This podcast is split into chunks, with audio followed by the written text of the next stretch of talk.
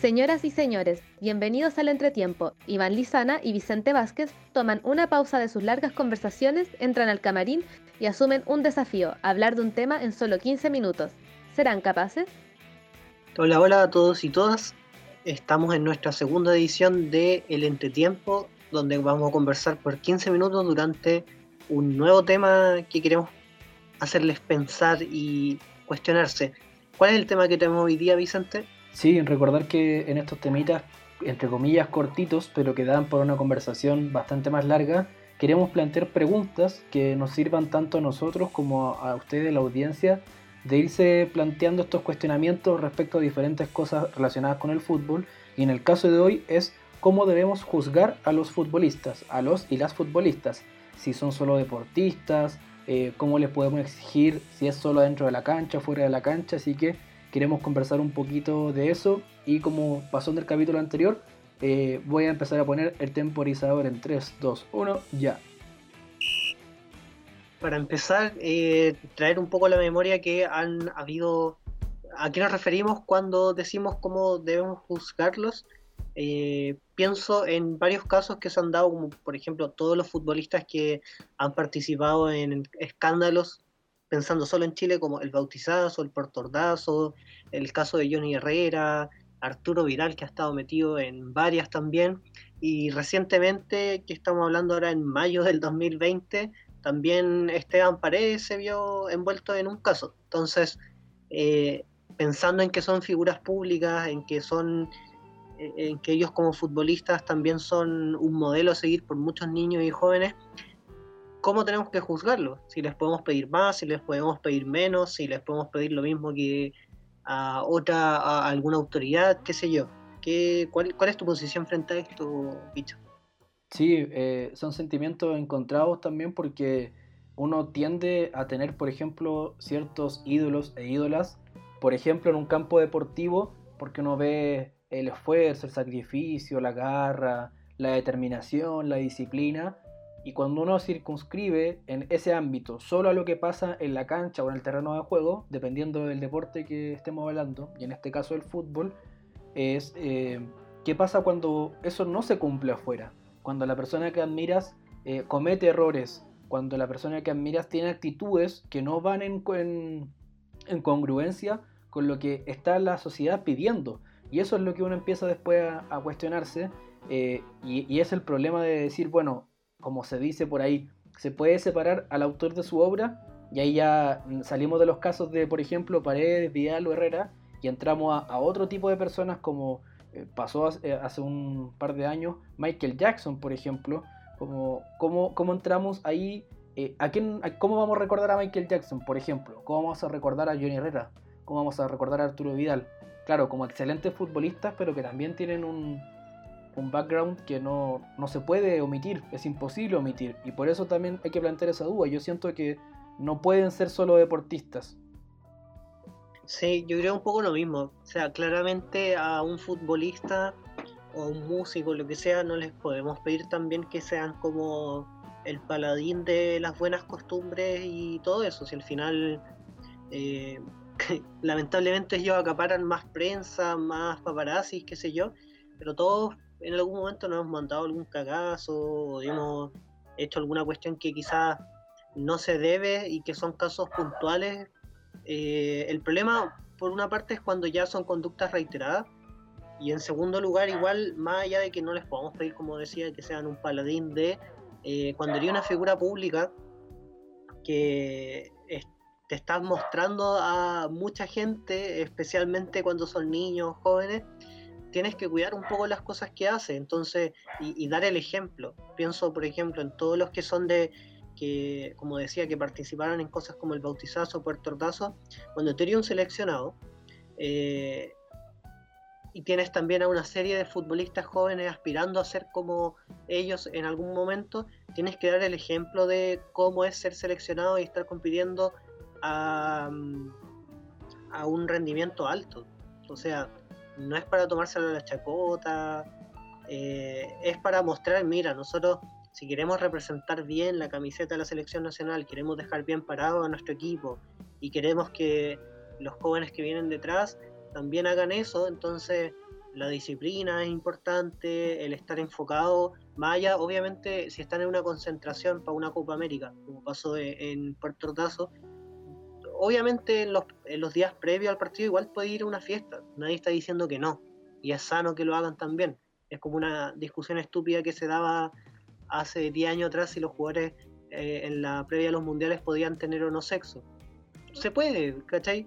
Lo que no se puede es que te desenfoques del objetivo central y que destaquen más por mandarte un cagazo en un hotel que por el empeño que le estáis poniendo al juego. Claro, y ahí también algo interesante que se me ocurre es eh, también cómo podemos juzgar a los futbolistas o cuánto le podemos exigir en relación al entorno que tienen. Por ejemplo, eh, si desde chicos eh, estas personas que han cometido errores o que después van a ser recordados también inevitablemente o lamentablemente por este tipo de actos, qué personas tenían en ese entorno en el momento, la gente que los acompañó desde que eran chicos, eh, la gente que los tiene en el costado cuando hay que tomar esas decisiones de adultos. Eh, y ahí también es complicado porque varias de las personas que hemos nombrado y todos los casos que hay, o muchos de los casos que hay, eh, también en el fútbol internacional, es gente que, que no ha tenido el mejor entorno, que no ha tenido el mejor desarrollo, que no han tenido el privilegio que incluso nosotros dos tenemos aquí que estamos conversando de esto y que podemos, entre comillas, desmarcarnos de este entorno, pero quién sabe si cualquiera de los que alguna vez hemos, apuntado con el dedo este tipo de acciones, eh, debutamos a los 18 años en el equipo más grande del país, eh, nos hacen contratos millonarios, de pronto tenemos una casa, tenemos un auto, conocemos gente famosa y, esa fama te come. Y quizá ahí tanto la responsabilidad de los futbolistas mismos como del entorno que los asesora, los representantes, eh, los entrenadores eh, deportivos, hay un montón de factores que también influyen en las presiones que reciben constantemente estos deportistas. Tú decías, Iván, muy bien, eh, que son más seguidos por los medios de comunicación y probablemente es una de las justificaciones de esta pregunta que estamos haciendo. ¿Cómo debemos jugar a los futbolistas cuando se producen, por ejemplo, episodios de división social o episodios de quiebres sociales, como pasó desde octubre del año pasado cuando esperábamos que hablara Claudio Bravo, esperábamos que hablara Gary Medel, Esperábamos que se pronunciara Charles Aranguis, esperábamos que tomara una decisión respecto a los partidos amistosos que se iban a jugar en ese momento. Y claramente la gente está esperando más de las personas famosas, de cantantes, de artistas, los mismos futbolistas. Estamos esperando algo más porque en el mundo, siento yo, hay un caldo social que, que no permite estar fuera o estar metido en una burbuja, siento yo. Sí, pero por ejemplo, en el ejemplo, o sea, en el caso que tú ponías, por ejemplo, del estallido, obviamente se agradece cuando uno, alguno de los jugadores, como lo hizo Charles Aranguis, da algún guiño a, algún movimiento de este tipo. Eh, y lo hizo en varias ocasiones, lo hicieron otros jugadores también, Claudio Bravo también se manifestó. Y obviamente eso le da un peso porque son personas que son capaces de masificar un mensaje, que son capaces de mover gente incluso más que lo que lo pueden hacer cualquiera de los políticos que pensemos. Entonces es importante que un futbolista se manifieste, pero tampoco creo yo que es algo que deberíamos obligarlos, porque también son ámbitos, o sea, si no le interesa la política, a ese jugador no le interesa nomás, y está en todo su derecho que no le interese. Eh, y si le interesa y quiere manifestarse, lo puede hacer y bacán, mucho mejor todavía. Eh, además que también pueden ser personajes que ayuden a, crear conciencia, muchas veces se utilizan también para, para llevar otro tipo de mensajes, por ejemplo se ha utilizado mucho en el caso ambientalista, eh, en las causas ambientalistas, en sus como campañas publicitarias, muchas veces se utilizan actores, eh, deportistas famosos para darle relevancia a un mensaje y funciona y es importante. Pero no sé si algo que se les podría exigir así como un piso mínimo hacerlo. Creo que hay que separar esas cosas. También uno de los puntos que tú decías, siento yo que uno de los grandes problemas del fútbol chileno es que, bueno, no es un problema el, el entorno social del que vienen los jugadores, sí es un problema que la carrera de futbolista y la educación vayan por carriles separados. Yo sé, por ejemplo, que en Holanda eh, es como una política de la Federación Holandesa que los jugadores jóvenes cuando son contratados por un equipo, el equipo necesariamente tiene que velar porque el jugador complete su educación media, que sería acá en el caso de Chile.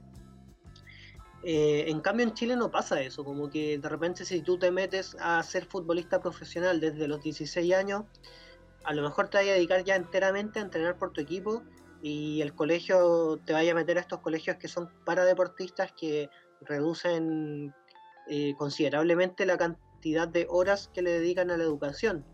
Entonces ahí se pierde un punto súper importante porque además no es tan solo que les vaya a ayudar en los conocimientos que tienen o en cómo se van a desempeñar en el ámbito público, sino que también los ayuda a ellos como personas, porque en, em, en, el momento que terminen su carrera, a los 35 años, si ya terminaste tu carrera con millones de dólares en tu cuenta, pero después qué vas a hacer, cómo la vas a invertir o a qué te vas a dedicar, ¿cachai? Entonces un punto súper importante.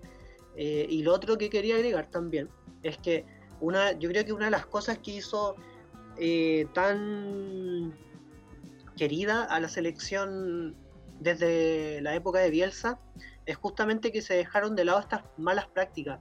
Eh, se dejó de lado esto de que los jugadores al final destacaban más por ser farandulillas que por ser futbolistas. Entonces eso también da un ejemplo de que yo creo que la, selección de Bielsa eh, fue como un ejemplo para mucha gente de que no por ser chileno tú ibas a ser menos que el otro. ¿Cachai? Porque ese eh, era un como un estereotipo muy arraigado en la población chilena de que ay es que somos chilenos, entonces somos menos que el resto, o somos más penca.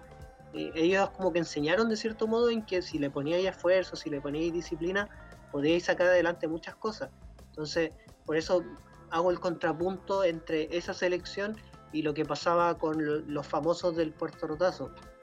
Sí, o sea, también hay que tener en cuenta de que eh, la historia ha dicho en el último tiempo que en la selección de Bielsa sí hubo indisciplina, solo que no al nivel de lo que ocurrió, claro, con eh, la época de Juvenal Olmos, Nelson Acosta, ya en su última etapa como seleccionador, después lo que ocurrió, le, ocurrió a Claudio Borgi, le estalló en la cara, también lo que San Paoli acusó en los momentos que se autodenominaba un rehén, también él fue contando episodios importantes cuando la selección estaba en su mejor momento.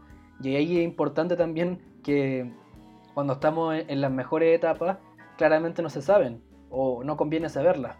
Pero cuando estamos en las peores, por ejemplo, apenas Chile quedó eliminado del Mundial de Rusia, empezaron a salir eh, ah, que los tipos son curados, que no llegaban a entrenar, si iban a jugar al casino. Y en ese ambiente, en ese caldo de cultivo, se van dando diferentes situaciones de discusión. Pues y ahí entramos nuevamente a esta pregunta. ¿Cómo debemos jugar a los futbolistas? ¿Quiénes son? ¿O qué rol cumplen en la sociedad? ¿Son solamente deportistas? Cuando hablan les decimos, ah, no puede opinar que se dedique a jugar a la pelota. Como cuál es el punto medio ahí que quizás yo creo que no hemos encontrado todavía. Y ya hay casos que probablemente pusieron en tela de juicio nuestra conciencia respecto a este tema, a pesar de que no lo explicitemos, porque cuando vemos un partido no nos ponemos a pensar, oye, Chalarangui debería dar esta declaración cuando lo, cuando lo agarren fuera de la cancha, ¿no? Pues empezamos a pensar si el tipo tuvo una buena efectividad de pase, si se perdió un gol solo. Uno no tiende a, pensar frecuentemente en este tipo de, consignas. Sí, o sea, yo creo que a un futbolista famoso que acapare mucha prensa, que llegue como ídolo a mucha gente, lamentablemente tenéis que exigirle un poco más por cómo se comporta, por qué valores eh, comunica. En ese sentido, por ejemplo, yo siento que Arturo Vidal no es un buen ejemplo, o sea, es un buen ejemplo para mucha gente porque una persona que cumple fielmente este, esta caricatura de la meritocracia, pasar de San Joaquín a jugar en el Barcelona y ser un deportista famoso y conocido en todo el mundo, un gran ejemplo. Pero el problema es muchas veces los medios que utiliza para eso. En ese sentido, el caso de Vidal en la Copa América, yo creo que es un pésimo ejemplo para mucha gente. Y, el actual que tuvo San Paoli también es un pésimo ejemplo, porque al final es como, ah, ya, porque yo soy famoso, porque soy esencial, puedo hacer básicamente lo que yo quiera. Y muchos niños, jóvenes eh, y gente adulta van a tomar eso y lo van a interpretar de esa forma. Si yo soy estrella, entonces soy intocable. Y en ese sentido, un poco lo que hacía Bielsa creo que era importante, que él no tuvo asco con dejar a Vidal 10 partidos fuera por indisciplina. Tampoco creo que caigamos en un régimen nazi fascista, pero sí tienes que ser cuidadoso con las cosas que haces y con las cosas que enseñas. Sí, al final lo, importante es darse cuenta de que, de que como decías tú, como por ser bueno, por ser estrella, no eres intocable y yo creo que quizás no hemos encontrado todavía un punto medio porque es algo difícil de establecer de cuánto se le puede exigir a, los y las futbolistas, pero sí quizás hay un punto límite donde está este terreno misceláneo que es el que acabáis de tocar eh, de forma perfecta, que es por qué eh, tenemos en la mente de que ganarlo significa todo, como que tenemos que utilizar todos los medios posibles para ganar y que el caso perfecto, claro, a toda costa, ¿cuál es el, el, ejemplo perfecto de lo que pasó con Vidal en la Copa América? O, o en su momento también, cuando Maradona dio por doping, una de las justificaciones que dan los argentinos porque esa selección que eliminaron en octavos de final de ese mundial del 94 es porque le habían matado el alma del equipo. Y, Con la mano de Dios también. Claro, al final eh, es trampa, es deporte, cómo se cataloga. Tema a profundizar en algún otro capítulo. Creo que da, deja muchas preguntas abiertas y ojalá también puedan comentar ustedes qué opinan de esto. Sí, lo más interesante también es, ver cómo, cómo se da esta discusión en todos los fanáticos y fanáticas de este deporte tan masivo y popular. Así que como dice Iván, queda la, la invitación abierta y por favor no se pierdan un próximo entretiempo y tampoco otro capítulo de Inevitable Pelotudes. Chao, chao. Se acabó el tiempo de descanso y nuestros panelistas deben volver a la cancha a debatir. Escucha el próximo Entretiempo, donde Iván Lizana y Vicente Vázquez analizan el fútbol en un cuarto de hora.